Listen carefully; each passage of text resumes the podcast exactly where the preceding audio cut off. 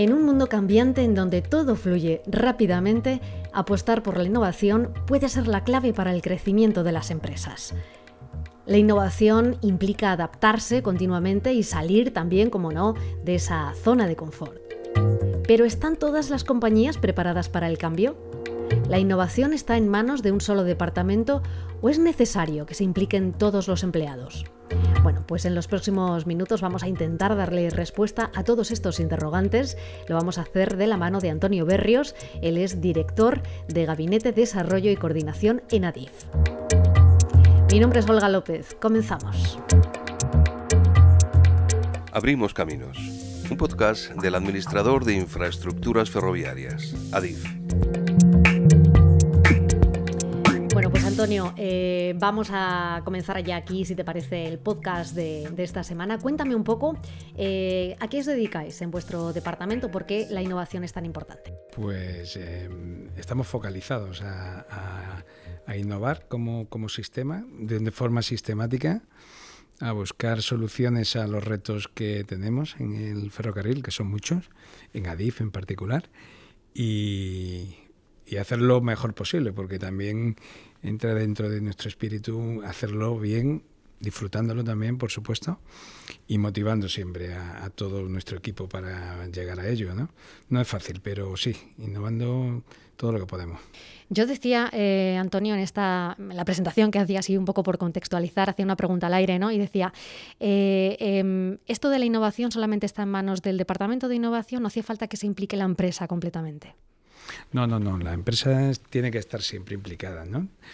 Sí, eh, si puede ser incluso desde el nivel más alto, mucho mejor. La política de I+.D. en abril del 2019 es un documento que vemos en, muchos eh, talones de anuncio de toda la empresa. Vamos, está desplegado en todo el territorio. ¿no? ¿Y qué significa? ¿En qué se traduce eso? Eso se traduce en que, en que desde, el, desde el, la presidencia del comité de dirección comunica, comunica a todos sus empleados que que uno de los pilares estratégicos o palancas estratégicas de ADIF es presidente de la innovación y no, el departamento de innovación, sino la innovación en todos los trabajadores, la, necesidad de formarnos en la innovación, la necesidad de también recoger esos mm, inventos y hacerlos un activo la innovación para resolver nuestros problemas, no solamente técnicos, sino organizativos, de procedimientos, la innovación como una forma de, trabajar el día a día, ¿no? de, ser actores de, cada uno de, los que estamos trabajando en nuestra empresa,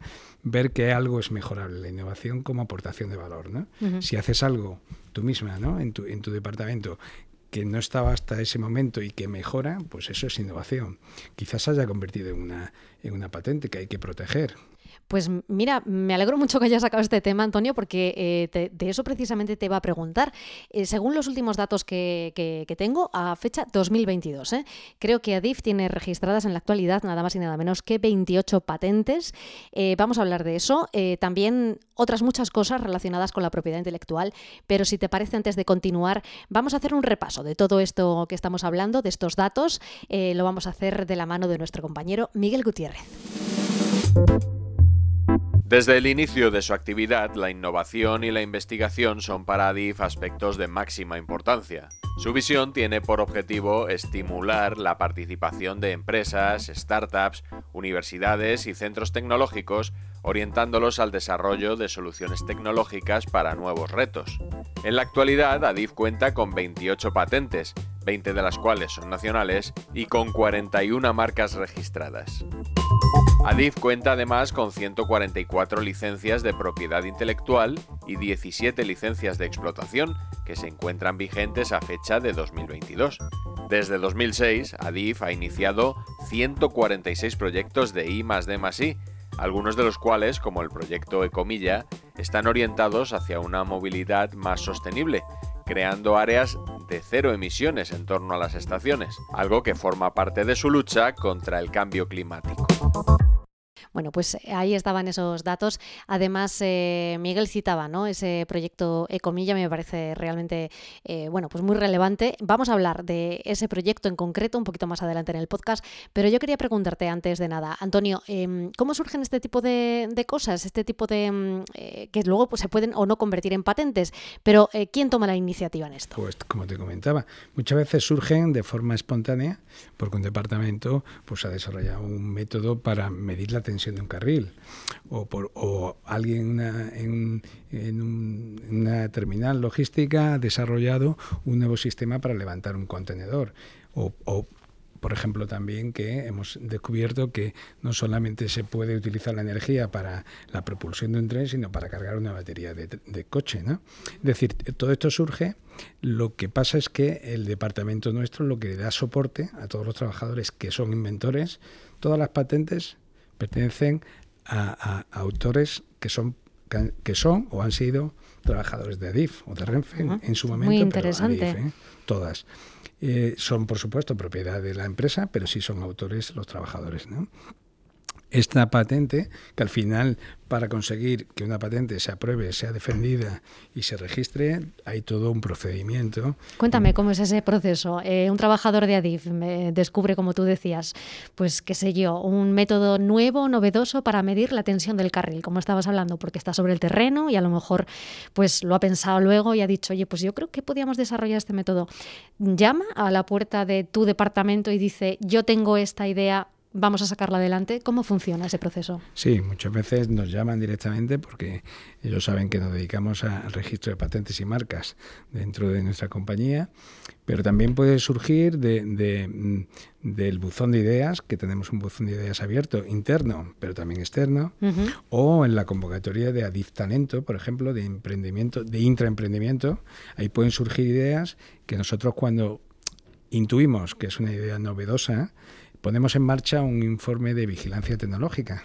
Tenemos un departamento que hace vigilancia tecnológica y que también tenemos mm, la posibilidad de pedirle a la Oficina Española de Patentes y Marca la confirmación de que eso no está registrado, que no está inventariado, ¿no? El invento, ¿no?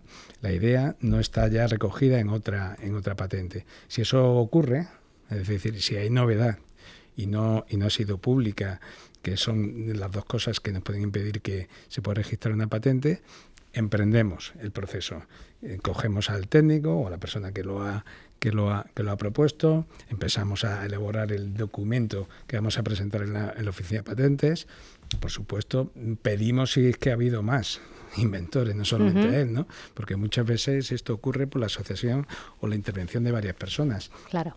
Lo recogemos, también le firmamos, le hacemos firmar un, reconocimiento de que ha sido una invención laboral y hacemos todo el proceso de, hacer el preregistro de la Oficina Española de Patentes, en los cuales mm, hacen su propio preinforme para ver si se puede continuar. Si eso ocurre, tiene, eh, la patente tiene un proceso de varios años hasta que es aprobada definitivamente, porque la patente se publica en un, en un informe de patentes y, y, puede haber terceros que puedan denunciar la, la, autoría o la propiedad de esa patente. O sea, digamos que se expone ahí durante X tiempo, lo que marque la ley o lo que diga la oficina de patentes, ¿no? Y si alguien dice, oye, yo levanto la mano, esto ya lo había inventado yo, entonces impugna a lo mejor todo ese procedimiento y hay que hacer un estudio para ver realmente quién tiene eh, la razón, ¿no? En este caso. Exactamente. Pero bueno, puedes defenderla o incluso la, la propia oficina española de patentes tiene la capacidad de otorgar el, la, la, autoría a uno u otro, o puede ser que sea una parte que, entra en conflicto con otra patente, pero puede salvar otra parte de la patente, ¿no? Porque muchas veces creemos que hemos hecho una patente y, es que nos hemos inspirado en otra que existía, pero le has incluido una nueva eh, función que mejora la patente. Entonces, tú pasas a, tener parte de esa propiedad, de esa mejora de otra patente. En fin, es, es, interesante, no solamente interesante, sino que también puede reportar no solamente reconocimiento de, de, a los empleados y a los trabajadores de DIF, que les motiva muchísimo, no te puedes imaginar, y que les hace pues ver que es posible que tu propia empresa te considere autor de esa patente, te premie incluso, ¿no? Por supuesto, y también haga todo el proceso. Es que... ahí entra tu nombre en la historia ya, porque entras a formar parte directamente como forma activa de la historia del ferrocarril con tu nombre y con tu apellido. De esas 28 patentes que ahora mismo están registradas en ADIF, ¿alguna que destaque sí que mm, haya hecho ese papel eh, realmente de palanca para la mejora del sector ferroviario? Bueno, te contaba la de la del, la del sistema de, de mm, medir, la... medir la tensión del carril, ¿no? que es algo que no vemos. Esa, esa, se utiliza. Lo más importante de nuestras patentes es si se han convertido luego en un producto. Porque una patente es una idea, es un, es un documento en el, que, en el que puedes decir qué es lo que, lo, que mejora el estado del arte, pero luego eso puede quedarse en ese simple papel, ¿no? Entender una patente, en el cual tiene una vigencia de 20 años. De tal manera que lo que, eh, lo que le da digamos, el, el, derecho que le da una patente al, al propietario de la patente es que nadie puede fabricar ese producto sin la autorización de ese del dueño, vamos, del propietario de, la, de, la, de la idea y de esa patente. ¿De acuerdo? Entonces, por ejemplo, ese sistema o uno que es ahora muy conocido, pero que ya lleva casi 10 años la patente, que es el sistema que permite cargar las baterías de, los coches eléctricos. Muy interesante esto que estás contando, porque, perdona que te interrumpa, porque esto eh, yo creo que entra eh, directamente mm, eh, en una pregunta que yo, te iba a hacer en qué parte eh, tiene de peso eh, la innovación estratégica de una empresa en, esta nueva, en este nuevo escenario de movilidad sostenible ¿no? que tenemos. Em, porque me vas a hablar de un proyecto además bueno, pues que ayuda mucho a esa movilidad sostenible precisamente, a esa movilidad mucho más respetuosa con el medio ambiente. Es así, ¿no? Sí, sí, sí. sí. Este, el, el, el hecho de... Mm, de que esto, que fue una idea que tuvimos y que luego lo convertimos en un piloto, porque eh, tenía que decirte que una cosa es la idea, otra cosa es registrarla y luego otra cosa es ver si realmente se puede materializar en un producto que pueda ser útil y también que, se, que tenga un coste soportable y que, y que con, respecto al valor que produce sea realmente rentable y sostenible. Bien, pues el, esto que se, que se generó hace ya muchos años, hicimos un piloto y, y comprobamos que efectivamente eh, técnicamente era factible. Pero no ha sido hasta, dentro, hasta hace muy poco cuando ha tenido su momento, porque las ideas, los productos, no quiere decir que siempre salga bien, es decir, que Aquí hay un componente también de, a ver, no quiero decir fracaso, pero hay un componente alto, entiendo, ¿no? De que no llegue al final de todo el proceso y hay que también hay que aprender a vivir con ello, ¿no? Por supuesto, eso es un poco eh, la frustración la, en la que muchas veces vivimos, las personas que, que, que tenemos, pero también aceptamos que la innovación, pues prácticamente si tú analizas cualquier empresa del IBEX o cualquier empresa internacional que tiene su departamento de innovación, pues eh, se considera un buen resultado, ya muy bueno, que, prácticamente, que más de la mitad de las ideas se conviertan en productos o, se haya transferido a la explotación de la Son 50% es un gran dato. Eso es muy bueno, muy bueno. Muchas veces no se llega al 20 o al 30%, ¿no? Imagínate un laboratorio químico, ¿no? Pero... Mm, con eso es suficiente. Es decir, las personas que trabajamos en la innovación tanto tiempo, una de las fidelidades que tenemos en la innovación no es precisamente las frustraciones que tenemos muchas veces, sino que cuando, cuando al final sale bien un proyecto, eso te compensa pues los otros que no te han salido bien, que no han llegado a nada. Todo, cualquier innovación puede impactar pero la, incorporación... Cuando dices impactar, ¿qué te refieres? ¿A que puedes encontrarte una resistencia al cambio? Eso, me refería a eso. A que a, lo mejor no es del todo bienvenida esa nueva idea tan novedosa y hay que trabajar un poco, ¿no? En, sí, por supuesto. En contarlo bien y hacer un poco también labor didáctica de decir, oye, esto va a funcionar y esto es bueno para todos, ¿no? Exactamente. No, no solamente contarlo, que... Que, ya tiene lo suyo. sino también eh, ayudar al que, al que recibe la innovación a incorporarla en sus procesos, porque no se puede dejar sin, sin tener un solape entre un producto, un desarrollo que se hace y ver cómo luego el área de mantenimiento, el área de estaciones, el área de construcción va aceptándolo, va encontrando mejoras, que también se ah, permite mejorar, o pegas, o, inconvenientes, que el Departamento de Innovación debe estar ahí, debe estar al frente de ir resolviéndolas, porque no, no, no encontró que, pudiesen producirse, luego se producen, sí, claro. pero eso permite también tal. Porque muchos de los proyectos muchas veces se quedan estancados, no se, no se implantan, y luego te extraña, porque también estos mismos desarrollos se implantan en otro país y dice, no lo quisimos nosotros, la patente ahora se está instalando. Eso tiene que doler un poco, ¿eh? Bueno, es, parte del... Es parte, del, proceso. Del menú, es parte del menú. Eh, pero nosotros la verdad es que lo llevamos con deportividad, ¿eh? que sabemos que hay muchas cosas que no, que no se instalan, que luego se ven fuera y, y decimos, pues ya estuvo aquí este desarrollo un tiempo, ¿no? Pero bueno, como te digo, estamos satisfechos de que algunos de los proyectos de innovaciones que tiene, o sea, mm, desarrollos que tiene ADIF hoy en día, la explotación, proceden de, proyectos de I+.D.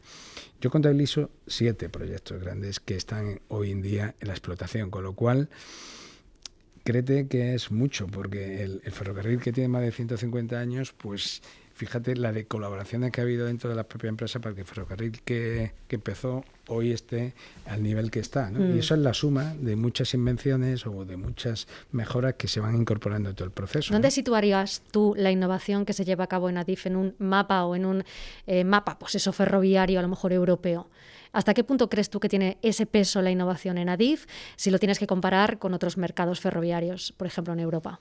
Bueno, mm, a lo mejor yo no debería ser el que me valore, valore a nosotros mismos, ¿no? pero sí que estamos siendo muy reconocidos en distintas distinciones que se nos dan a niveles nacionales o internacionales y, participamos en muchos, tomando también posición de responsabilidad en algunos puestos eh, internacionales de representación tecnológica. Y ahí te das cuenta cómo valoran también que España es el país con más kilómetros de alta velocidad con mm. RTMS es cierto que ellos tienen... El RTMS, por hacer un inciso para nuestros oyentes, es el sistema de señalización más avanzado que existe ¿no? a nivel de alta velocidad ferroviaria ahora mismo. El RTMS nivel 2, que yo, yo esto ya me lo sé. Sí. Es eso, ¿no? Es el estándar, el estándar europeo, porque sabes que, los ferrocarriles en Europa, aparte de ser eh, un sistema de transporte muy exitoso en toda Europa, pues ya empezó y cada país adoptó un sistema de señalización propio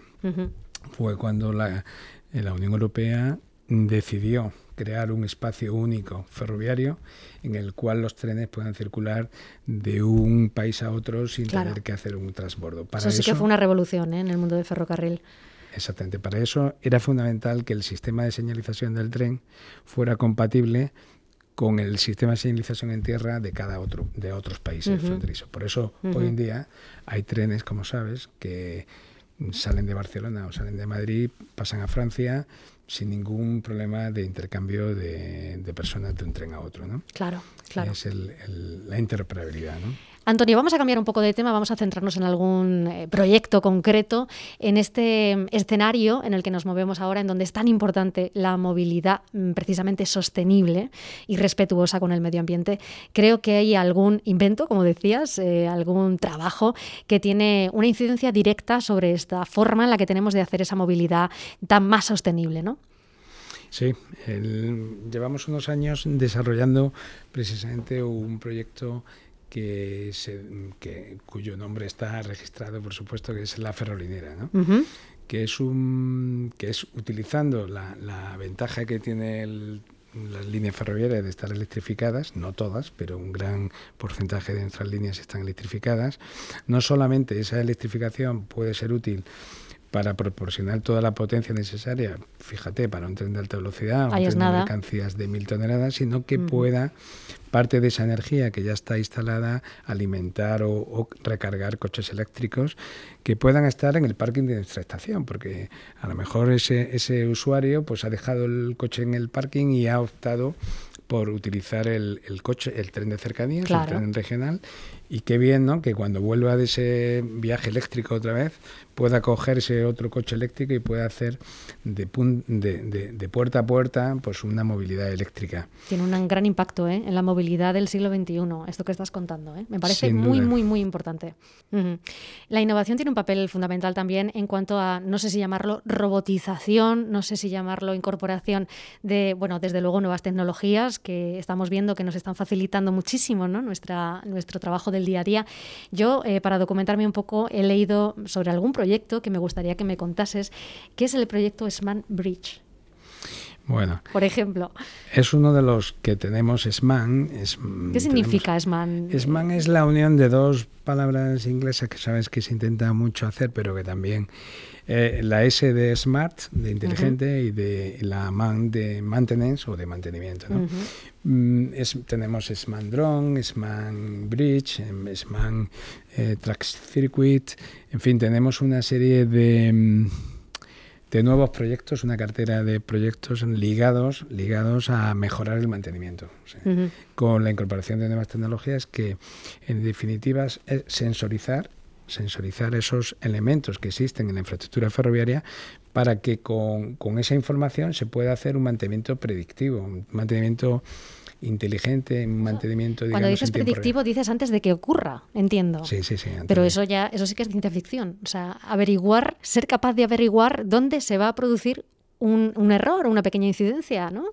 Bueno, eso es un, a base, eso es explotar el dato, ¿no? Es decir, que si tú compruebas que una infraestructura, por ejemplo, un viaducto o un elemento como es un, un desvío, está teniendo un comportamiento distinto desde que, desde que está ese sensor tomando datos y no se corresponde con una situación normal, por ejemplo climatológica o, cualquier otra, que, que, se pueda entender ese comportamiento anómalo, entra en, en una alarma, ese sensor está, está, está avisando a nuestro servicio de mantenimiento que Mm, se está comportando ya de una manera mm, deteriorada o que está ocurriendo o, que hay un agente externo que está haciendo que, se comporte de forma diferente. Te manda una especie de señal de alarma, ¿no? Te dice que aquí estoy, necesito atención, ¿no? Le defines algunos umbrales, superados estos umbrales te da una alarma. Y esa alarma puede debe de avisar ante, al servicio para que, de mantenimiento para que, que visite el punto y compruebe si mm, efectivamente está ocurriendo algo que pueda hacer fallar y que pueda incluso causar un accidente. ¿no? Entonces, eh, el mantenimiento predictivo, que es también algo que es una, una aspiración de todos los ferrocarriles, quiero decir, que, que, esto no es solamente nosotros, sino que todos los ferrocarriles tienen sus incidencias, eh, tienen que, mm, sin duda, con nuestra experiencia, con la experiencia de tantos años mm, trabajando, manteniendo estos elementos, permite introducir esa inteligencia, que es ese modus operandi que tenemos para, para saber que tenemos que, cambiar un elemento de vía, pues incorporarlo en esa en esa inteligencia de explotar esos datos y, y, que se comporten como lo hacemos nosotros, pero de una forma anticipada, mucho más eh, quizás mm, excluyendo el factor humano, de tal manera que, como sabes, los algoritmos, pues... Sí, está muy en boga ahora en las redes sociales. Pues ahora el algoritmo es esa especie de Big Brother que lo va organizando todo, ¿no? Y que te va diciendo, tira por aquí. ¿Sabes lo bueno de esto? Lo peor, que nadie conoce realmente el algoritmo.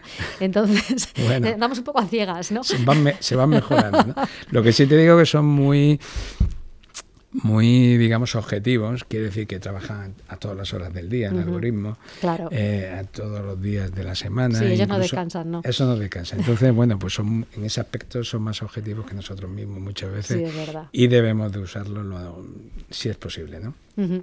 Em, em, ¿Puedes hablarnos ahora, Antonio, de algún proyecto em, muy importante en el que estéis quizá trabajando ya maduro y que bueno, pues tengáis unas grandes expectativas de que esto vaya a salir dentro de X tiempo? Esperemos que sea poco. ¿Hay algún proyecto así en el que estéis trabajando ahora aquí en Adif?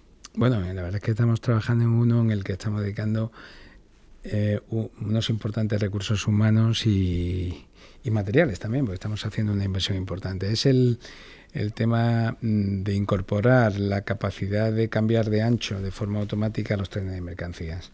Hasta ahora mm, el tema está resuelto para los trenes viajeros, como sabes, es, la península ibérica tiene un ancho de vía distinto al resto, al resto de Europa. Es decir, tenemos la frontera francesa, tanto Portugal como España, que para que un tren pueda atravesar la misma, o, si es de viajeros, no tiene problema porque hay cambiadores de, ha habido cambiadores de ancho de, viajeros en, tanto en Irún como en Portbou.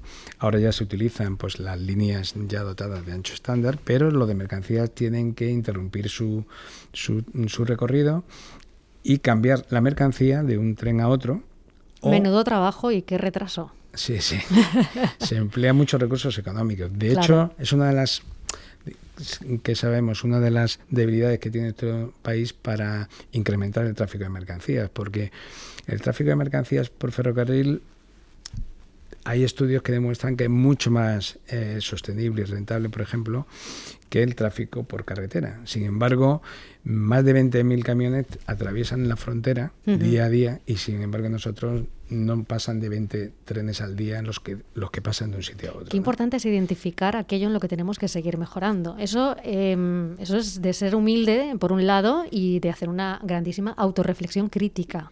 Yo creo que eso tiene que ver mucho también con tu departamento, con el Departamento de Innovación Estratégica. Ver ese, identificar ese punto en el que hay que meter un plus. A medida que eh, hagamos más rentable, menos costoso eh, el tráfico de, de mercancías por ferrocarril, incrementaremos la cuota del tráfico de mercancías en nuestra red, que es extremadamente baja en este momento comparado con otros países. Eh, está demostrado que el, que el tren de mercancías es rentable con respecto a la carrera a la carretera mm, eh, en función de los kilómetros que realiza ese transporte.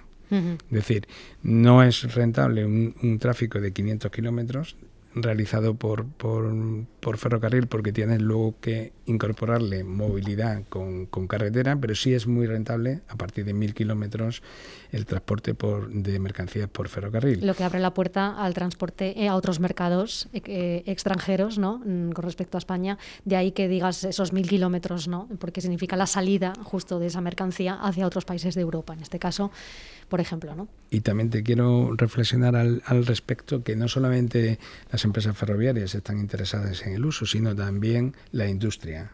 Claro. Ha manifestado es, mm, la industria que produce pues, siderurgia, automóviles, química y otros productos ha, manifestado su interés, su interés en este desarrollo e incorporarlo en su exportación, porque al final el producto fabricado en nuestro país será más competitivo si la cadena de transporte claro reduce su precio. Todo influye. Y todo influye. Entonces, es un proyecto holístico en un sentido positivo, en cuanto que no encontramos nada más que eh, expresiones de interés en todos los aspectos.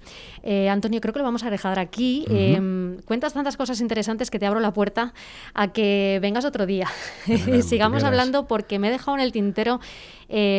Eh, Mira, a lo mejor no quiero irme todavía hasta que no me lo cuentes. ¿Quién le pone los nombres a los proyectos? Porque, ¿qué es esto de ERSAT, eh, GGC, Piloto H2, SmanBridge, eh, Mercabe, Impacto Cero? ¿Cómo le pones los nombres? ¿Haces una lluvia de ideas? No creas, no estamos no estamos autocomplacientes con este tema porque sabemos que puede mejorar mucho. Pero mira, ahora hay personas que se están incorporando al Departamento de Innovación que tienen que nos están ayudando a mejorar el tema de, los nombres, ¿no? No, luego también hacemos una cosa y es que votamos, ¿no? O sea, ah, eh, ponemos un nombre, luego lo, hacemos una encuesta interna y también externa y utilizamos. El nombre tiene que decir algo, pero mm, algo que, que, inspire, pues que es nuevo, que también intentamos que sea internacional porque casi todos nuestros desarrollos tienen una agregación de demanda en el ferrocarril importantísima y también que mm, inspire un, uso comercial del mismo, ¿no? Y bueno, pues ya te digo que tenemos que mejorar en ese aspecto, porque como tú dices, las siglas a veces no te dicen mucho, como tú mismo, pero todas tienen su explicación. Bueno, pues eh, yo creo que en otros podcasts hablamos de otros proyectos. Antonio, ha sido un placer. Para mí también. Nos ha quedado, yo creo que muy claro, que los eh, programas y los departamentos de innovación tienen que actuar de palanca, tienen que actuar de algún modo de líder también. Eh, Eh, también hemos aprendido eh, que hay cierta resistencia al cambio cuando, cuando vienen esos impulsos ¿no? y te obligan a veces a salir de la zona de confort y te dicen, vamos a ir por este camino, tenemos que hacer esto y esto tiene un esfuerzo. Sin embargo, la innovación es el futuro. No hay ninguna empresa, yo creo, eh, corrígeme si me equivoco, que pretenda estar en un mundo de competitividad al nivel de los demás, sino apuesta por la innovación. Y hablaremos, yo creo que la próxima vez, si te parece, del componente creativo que tiene todo esto. Muy bien. Vale, Antonio. De acuerdo. Muchas gracias. Y a vosotros, nuestros oyentes, pues lo mismo que os digo siempre, que os emplazo a próximas, eh, próximos podcasts en los que seguiremos hablando de este y de otros muchísimos temas interesantes del mundo ferroviario. Hasta la próxima.